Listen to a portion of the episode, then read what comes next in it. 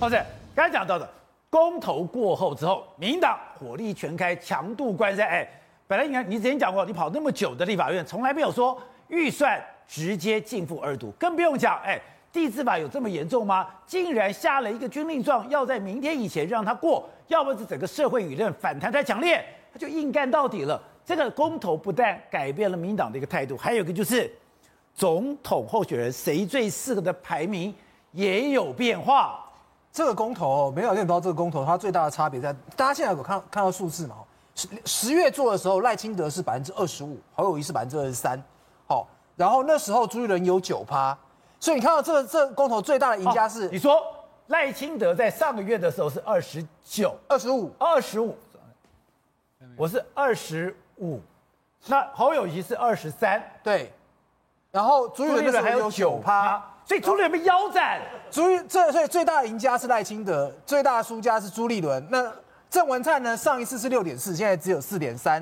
哦，他六点四到四点三也很惨，也很惨。所以他他他的最他的状况就是说，这一次公投结束之后，你看到的民调变化是赖清德是赢家，朱立伦是最大的输家，侯友宜小输。因为整侯友宜为什么小输？因为整个国民党基本盘整个整个完全散掉。在问到说谁是最适合选选下一任总统的交叉分析里面。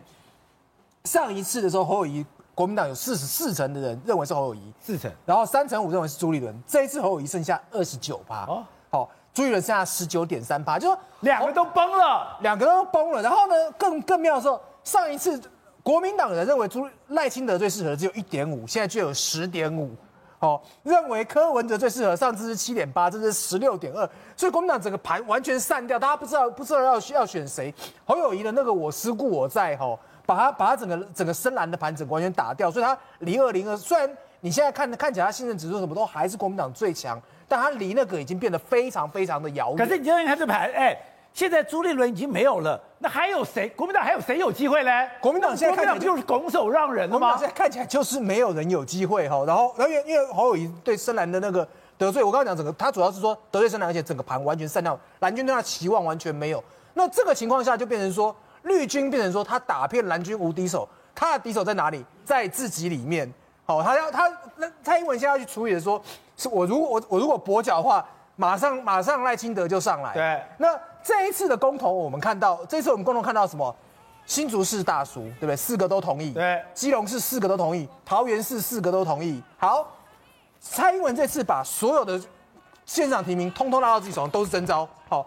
这三个完全都完完全都输掉，他是不是马上就跛脚？你要负最大的责任。如果是初选，大家还好讲，现在都征召，所以你要负完全的责任。那要怎么怎么避免他他输掉？所以他就提就搞一个县新竹县市合并。我今天来讲，大家的焦点全部都在新竹县市里面。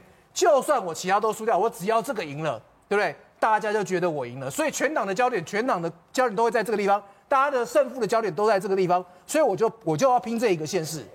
Good day，有爱大声唱，拥抱好日子公益演唱会，邀你一起为爱发声。